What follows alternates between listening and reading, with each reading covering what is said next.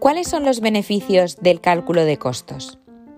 Bueno, un cálculo de costos completo y confiable proporciona a los responsables de la formulación de políticas y a los funcionarios una medida común de los costos estimados de implementar una nueva iniciativa a mediano plazo.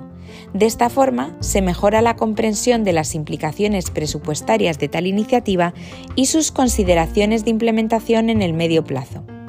El ejercicio de cálculo de costos debe brindar una oportunidad para considerar y generar consenso sobre las decisiones con respecto a las denominadas 3E. Economía. ¿Se puede realizar la operación a un costo menor sin afectar su calidad o estándar? Eficiencia. ¿Cómo se puede producir el mismo nivel de productos con menos insumos? Y finalmente, efectividad la medida en que los productos producidos conducen al logro de los resultados previstos.